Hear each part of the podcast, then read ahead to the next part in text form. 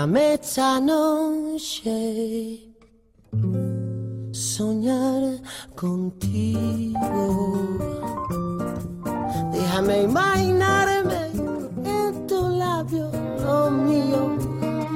Déjame que me crea que te vuelvo loca. Déjame que yo sea quien te quite la ropa. Muy buenas noches, Fiacunes, y aquí estamos otra vez desde la 104.1 Radio Vitoria, nuestra radio pública, y seguimos de viaje. Claro, con los puentes, y, hoy seguimos con los puentes porque a lo mejor, ¿alguna vez no te planteaste si vos sos un, un espíritu wanderlust? Tenerme pena. Y Anire es la técnica que nos acompaña y juntos estaremos viajando, viajando, claro. ¿Por qué será esto? ¿De dónde vendrá esto de que algunas personas tengamos ganas de viajar, que algunas personas tengamos espíritu viajero y otras no lo tengan, porque algunos tenemos la curiosidad de decir, pues sí, mira, me gustaría ir como estábamos ahora en Puentes o en mi caso, conocer Isla Mujeres en México, qué sé yo de dónde viene, ¿tendrá algo que ver los genes en todo esto? Déjame presumir de ti un poquito. Que mi piel sea el forro de tu vestido. Déjame que te comas solo con los ojos. Con lo que me provocas. Solamente te digo esto, comenzaré con la etimología de la palabra Wanderlust, una palabra que nos lleva a la lengua germana. Wander quiere decir vagar, vagar mientras que lust lo traducimos como pasión, pasión por vagar, por estar dando vueltas de un lado para otro, claro. Esto deriva también del término anglosajón Wanderlust o lo que es lo mismo, pasión por viajar. Ya no es justo por viajar, es toda una pasión. Arrojar al suelo la copa vacía. Déjame esta noche. Es como que hay una cosita dentro de nosotros que empieza a crecer, a crecer en el cuerpo. No hay manera de extinguirla, no hay manera de pararla. Uno decide hacer un viaje y esa tensión interior baja, pero ¿cuánto te dura la tranquilidad hasta empezar a maquinar otro viaje, otra ruta, otra maleta, otra lengua, otra gente, otra cultura?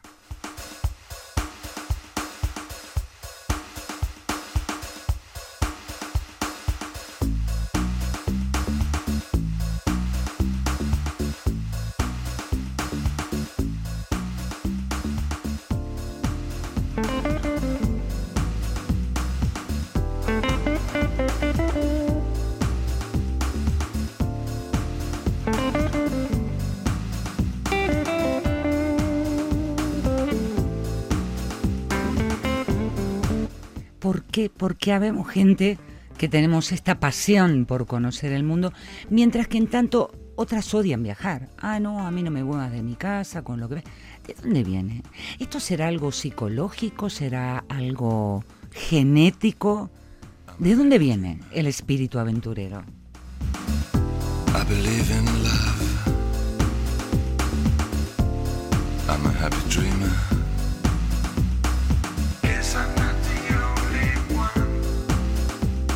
A ver, pequeñas preguntas. Son los de que cuando termina diciembre, termina diciembre, viene el primero de enero, y sos de los que lo que haces es fijarte cuántos puentes hay en el próximo año y empezás a planear los posibles viajes.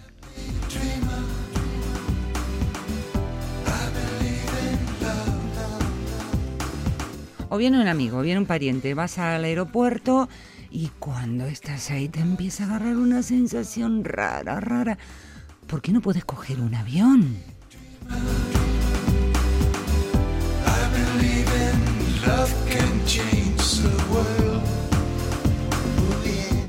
Sos de los que cogen ofertas de última hora y decís, ala, y mañana si estás por ahí dando vueltas y sin haber planeado nada, decidís salir de viaje.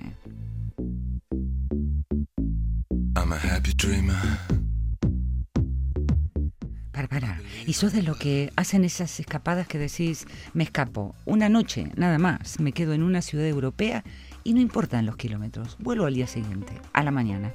Pues eso yo lo hago bastante hacia Francia.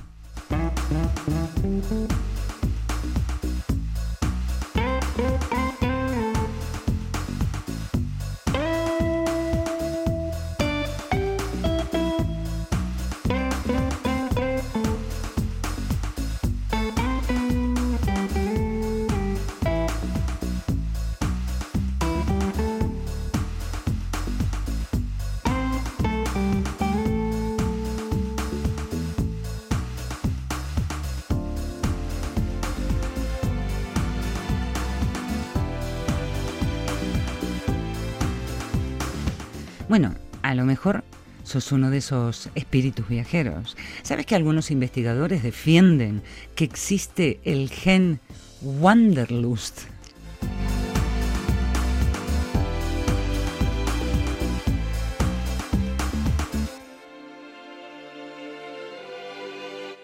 Dicen, dicen, ¿eh? los que saben, un derivado del gen DRD4 que puede estar ligado a los niveles de dopamina en el cerebro de las personas. Y bueno, y si esto está allí dando vuelta, a lo mejor los espíritus viajeros lo tenemos a- al DRD4 un poquito exaltado.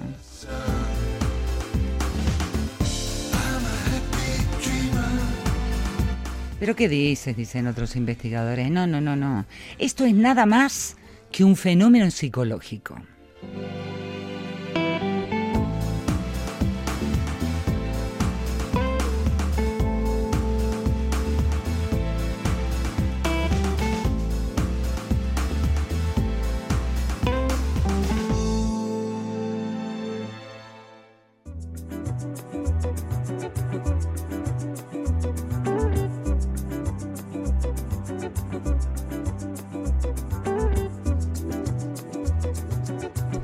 Te voy a leer tal cual de la página web traveler.es, que están hablando de- del, del DRD4. Y dice esto, el gen DRD4 contiene las instrucciones para construir los receptores de la dopamina. Podemos considerar que la dopamina es el químico encargado de dar cierto placer al cerebro.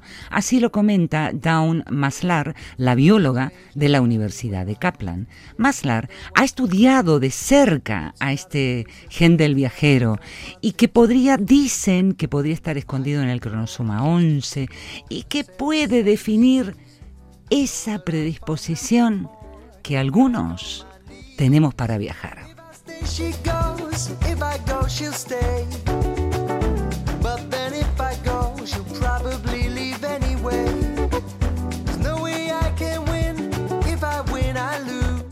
Mira el, curio- lo curioso de todo lo que te voy a contar, ¿no? De, de esto de, de los cromosomas, los genes y estas cuestiones. La dopamina siempre se activa, se activa muy fácilmente en el cuerpo a través de lo que son como esas recompensas naturales, vamos a llamarlo así. Que te vas a dar una vuelta por ahí, eh, interacciones sociales. Pues que ahí está doña dopamina contenta. O te pones a comer una comida rica, rica, rica, rica, de esas que te encantan, dopamina contenta. O te empezás a reír y estás con un grupo de gente o solo con un ataque de risa, pues se activan los niveles de dopamina. Y claro, esto en un viaje no puede faltar. La comida, la interacción social, la risa. Seremos adictos a estas cosas.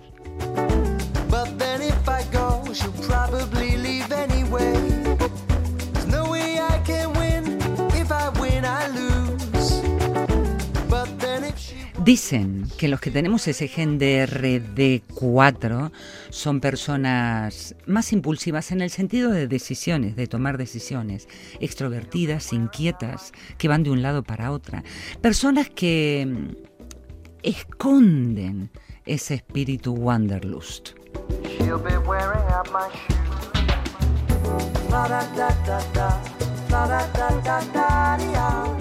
Ay, no, que a mí me da miedo el avión, que no, que esto tampoco, que, que no, que no. Aquellos que amamos viajar, no tenemos miedo a lo que para otros sería tomar riesgos. If I stay, she goes. If I go, she'll stay. Y si me voy más lejos, y si tiro para atrás, para atrás, para atrás, para atrás, antropológicamente, históricamente, dicen que a lo mejor este gen, el Wanderlust, es el que podría haber causado nada más y nada menos que las primeras migraciones en la historia.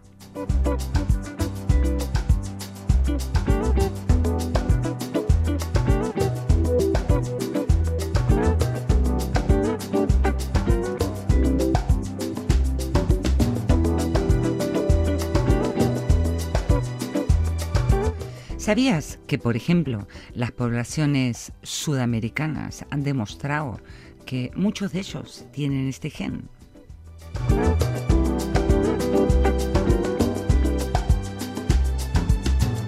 Strangely happy where I am, yet wonder what could be. It's not a case of needing more or wanting to be free. Bueno, no solo las sudamericanas, sudamericanas, norteamericanas, europeas, vamos, que muestran que tienen una mayor tendencia a migrar, al contrario que poblaciones chinas, poblaciones japonesas, aunque esta cuestión de los chinos viene cambiando. A lo mejor el GRD4 se les está despertando.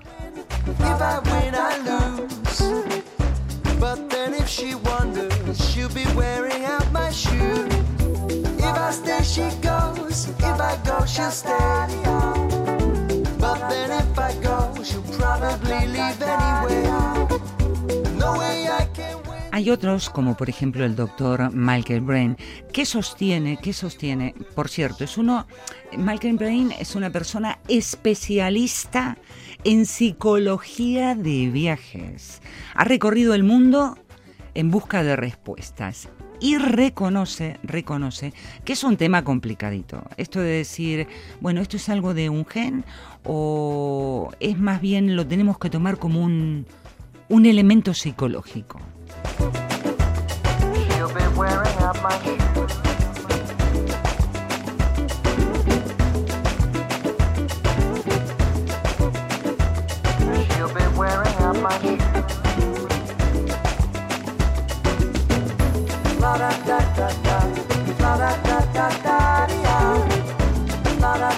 Amo Club de Belugas, que es lo que estamos escuchando. Wearing All My Shoes.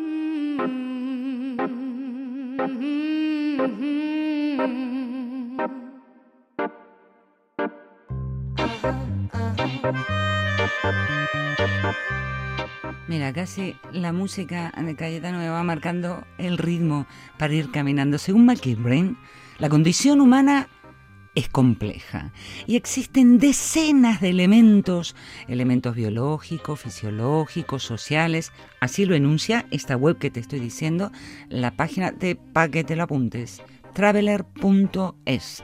Bueno, a lo que iba, que existen decenas de elementos sociales, culturales, biológicos y fisiológicos que juegan un papel muy importante.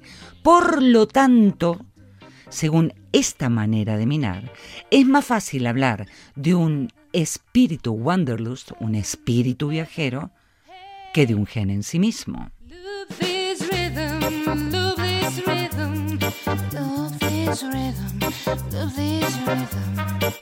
Chico, a mí me da igual. Lo que es cierto que viajar, viajar es bueno para la mente.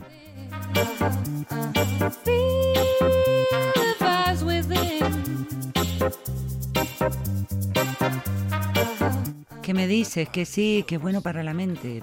No me digas que no. Cuando viajas, se abren adelante tuyo las puertas del conocimiento. Y te vas enterando de cuestiones históricas, sociales, vas conociendo distintas culturas. Claro, el coco se te mantiene más que activo. Además, dicen que las personas que nos gusta viajar tanto, una de las cosas que se mejora en nosotros es lo de la orientación. Y por otro lado, las habilidades para comunicarte, porque chico, no vamos a saber todos los idiomas del mundo mundial. ¿Ves? Para un espíritu viajero, no saber un idioma no es impedimento.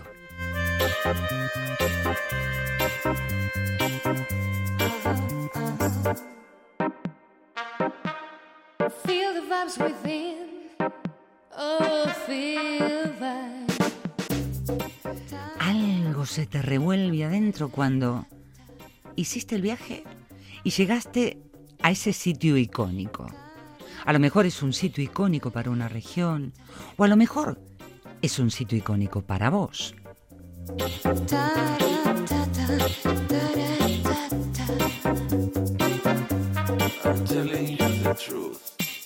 En la cabeza empiezan a aparecer aventuras. En la cabeza empiezan a aparecer retos. Y a lo mejor ni se te ocurrió y de pronto estás haciendo una actividad en la naturaleza que nunca te lo hubieras imaginado. Viajar es conocer hasta dónde estás dispuesto a llegar. Viajar es una manera de conocer tus límites.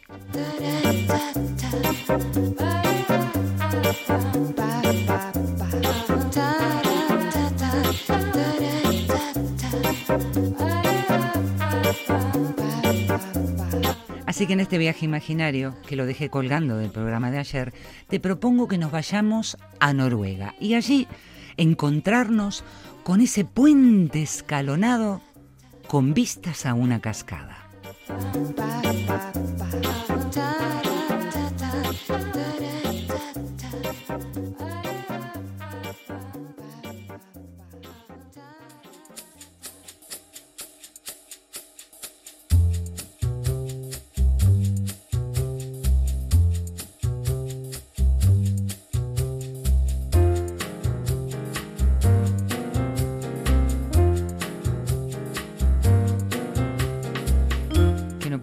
Que voy a tener que aprender el lenguaje de los países nórdicos. Boring Vamos, que el puente está en Noruega y está diseñado por un arquitecto de mucho prestigio, porque decir Carl Vigo Holmenbach con doble K al final, bueno, pues que así se escribe el nombre del, del arquitecto que lo ha diseñado.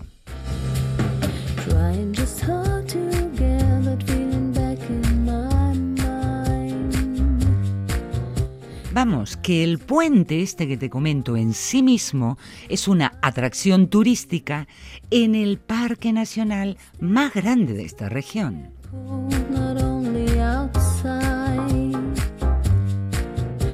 En él se mezclan la naturaleza, la tecnología, la arquitectura, la infraestructura.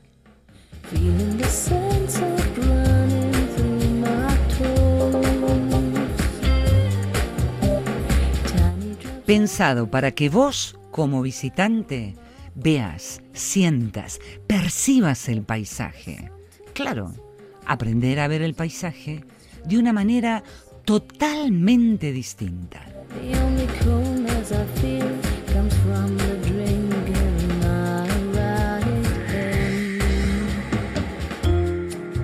Un puente pensado para llevarnos hacia sus ancestros, los ancestros nórdicos.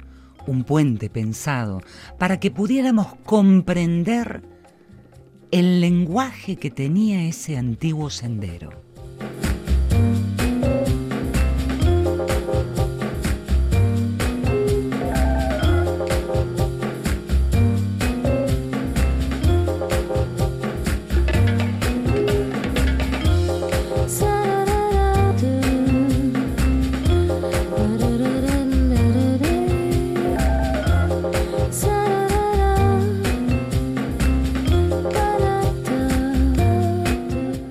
Te, lo imagines. Es una construcción con una estructura de acero que está formada por siete componentes que se ensamblaron allí mismo, in situ, con unos pernos que están perforados en la roca y quedan asegurados a ella. Una altura de 47 metros de alto y una escalera con 99 escalones.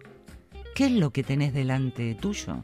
La vista panorámica de las cascadas. Ahora entre nos, sí, bonito, pero ni te digo, ni te digo lo que te pasa si te vas a Argentina, a Misiones, a las cataratas del Iguazú y ya me contarán de este puente.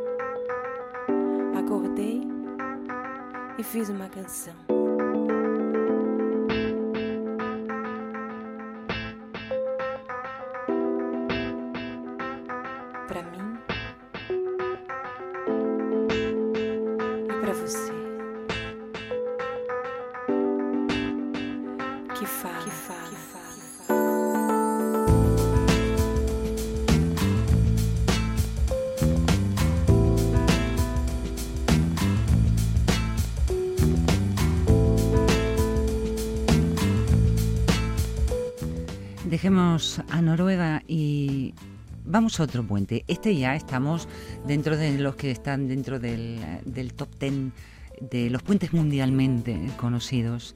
Y, te estoy hablando ahora del puente de las cadenas. Es el puente más antiguo de Budapest y el más conocido de todo el Danubio.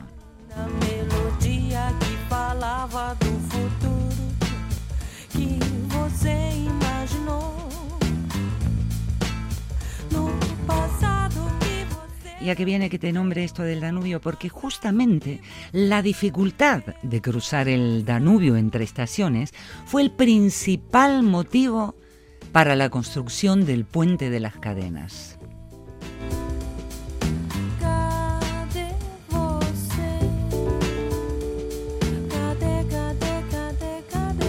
¿Que dónde me dijiste Budapest? ¿Hace cuánto tiempo que está este puente? El puente de las cadenas fue inaugurado el 20 de noviembre de 1849, después de 20 años de obras. Viva, viva.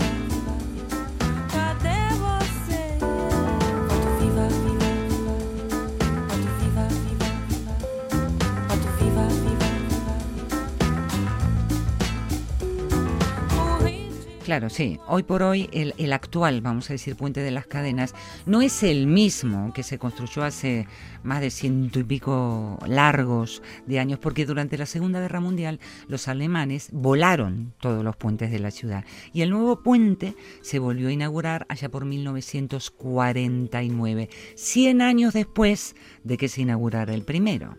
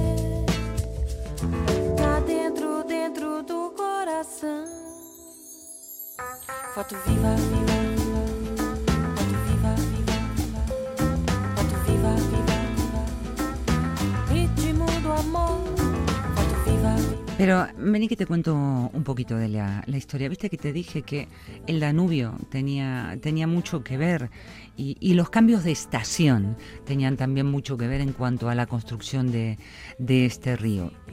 Eh, de este río, perdón, de este puente.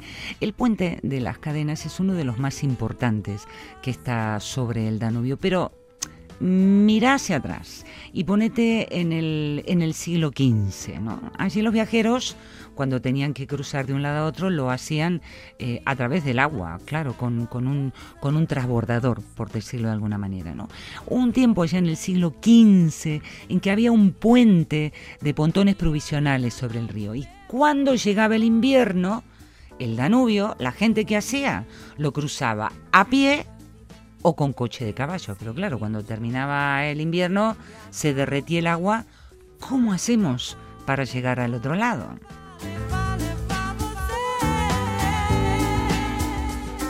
Quiero decir, llegaba el deshielo y desaparecía la manera de conexión entre las dos orillas.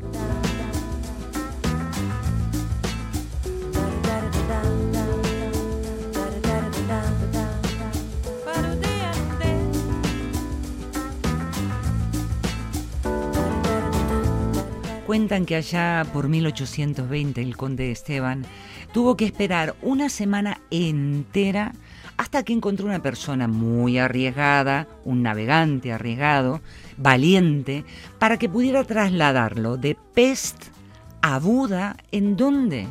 En placas flotantes de hielo. Era la única manera de, de cruzar. Había que ponerse a pensar en hacer algo.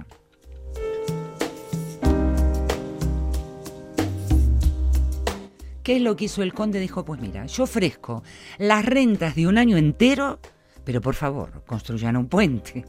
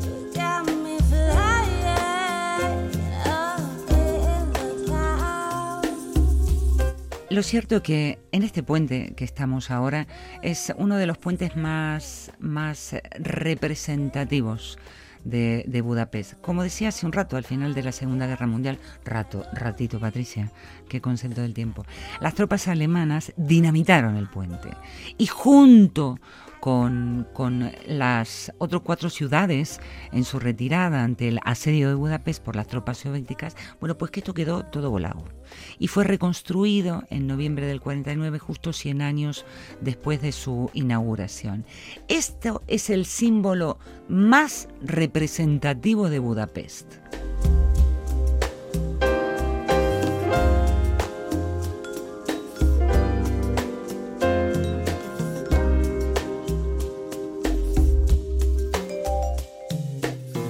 Digo que es un elemento que es imprescindible, imprescindible cuando, cuando hacemos presentaciones de Hungría, presentaciones de Budapest, un puente que por cierto aparece en sellos, billetes, monedas.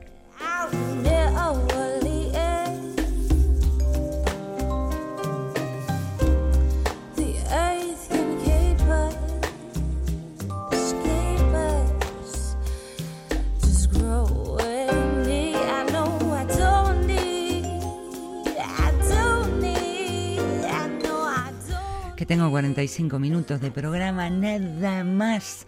Así que dejo esto de los puentes, pues a mí me encanta, claro, con esto de, del espíritu viajero. Volvamos a ese tema. Gen, cuestión psicológica, a lo mejor serán las dos, no lo sé.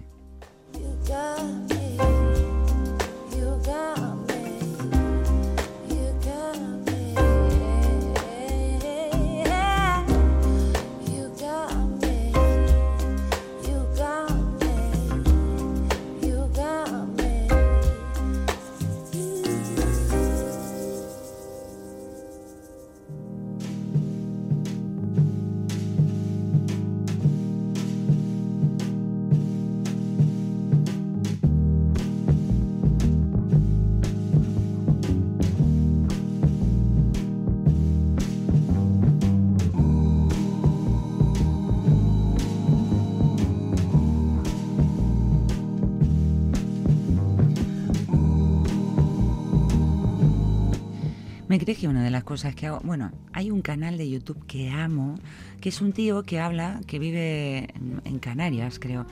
Eh, ha trabajado muchos años en aerolíneas, ha tenido una agencia de turismo. Bueno, y a veces me tiro, no voy a decir horas porque van a decir, pero qué friki que es esta mujer. Voy a decir rato largo y te lo dejo ahí para que vos lo llenes con lo que consideres. Puntos suspensivos para que pongas 15 minutos, 20, 2 horas, 3 horas tirada en una cama. Y te explica todos los mm, las ventajas, inconvenientes de viajar a tal parte del mundo, qué te conviene en avión, te conviene en bus, te conviene en tren, cómo, por qué. Generalmente pone su acento en todo lo que es aeropuertos y tiene un montón de, de posts maravillosos en cuanto a, todos nosotros que tenemos ese espíritu viajero. Vos, dentro de cuál te apuntás? ¿En los Wanderlust o los que dicen, no, mejor me quedo acá en casita?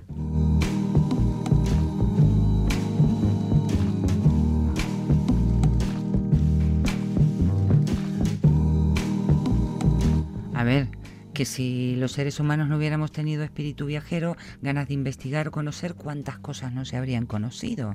Vaya a saber si no hubieran descubierto América, yo a lo mejor no estaría trabajando en la ITV. To let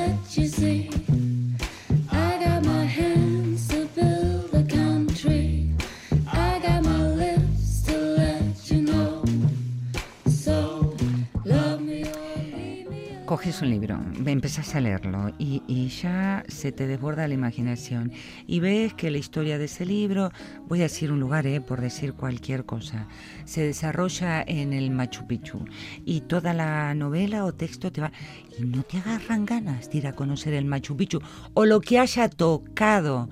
Ay, ¿cómo se llamaba este libro? Para que me voy a acordar, eh, musiquita.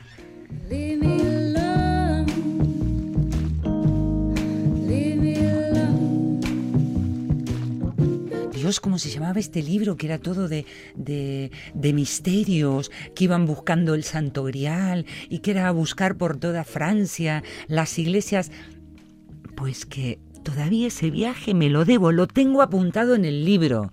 Cada iglesia, cada lugar, que llegar a París, que a dónde voy, que dónde está, que la estatua de, de María Magdalena, pues que lo tengo todo apuntado, que a mí la literatura me despierta también ganas de viajar.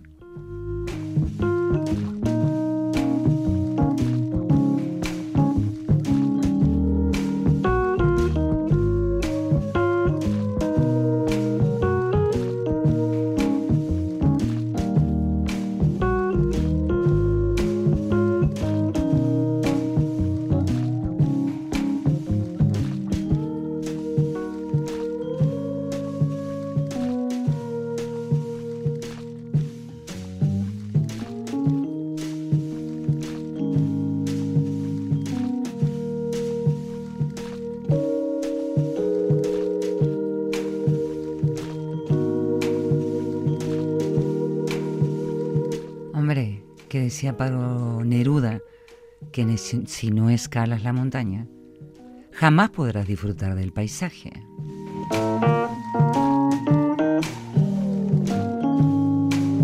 Venga, atrévete, que un viaje de mil millas comienza con un primer paso Ya lo decía el antiguo Lao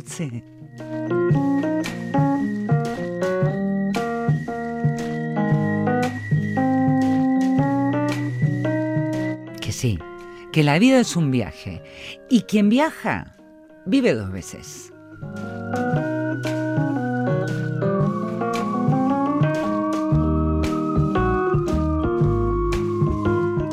Sabes que Susan Sontag, pedazo de fotógrafa, por cierto, decía que no ha estado en todos los lados, pero están en su lista.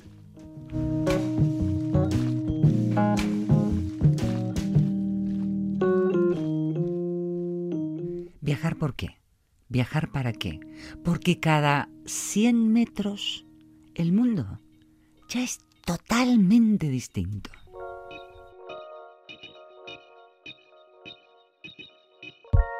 Atreve- Atrévete. El viaje no es solamente el momento puntual en que llegas, subes, te sientas. No, no, no, no. El viaje empieza cuando, cuando empezás a soñar, cuando empieza a darte vuelta ese bichito de y empezás a buscar, buscas guías, buscas lugares, hoteles, donde me albergo. Mm, Voy con una carpa que no, que no, que alquilo un, un departamentito de estos, o cómo hago. Y si soy de los que voy a donde alquilan una habitación en una casa de familia, empezás a soñar. Y esa es la primer parte de tu viaje, claro. Luego está cuando lo vivís. Llega el día, tenés tu maleta, te subís a tu propio coche, avión, donde hayas decidido, en globo donde hayas decidido viajar. Segunda parte del viaje. Pero el viaje no termina ahí. Porque ese viaje queda para toda la vida. Y la tercera etapa del viaje es cuando lo recuerdas.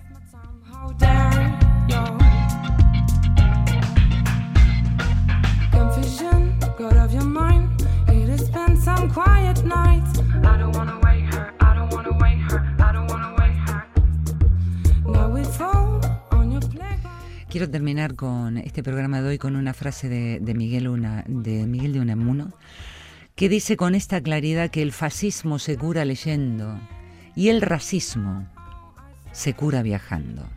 ¿Qué es lo que estás esperando para salir de? Yo ya dejo a la música como protagonista. El domingo se nos está escapando enterito como agüita entre las manos.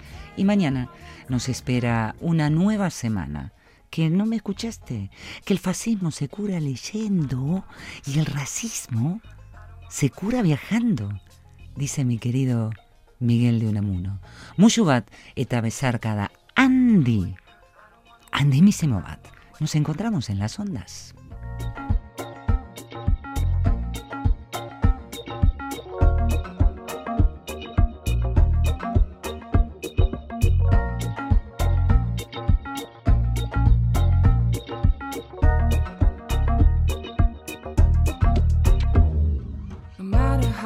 Toss the dice, no matter signs, we're gonna find a place to go.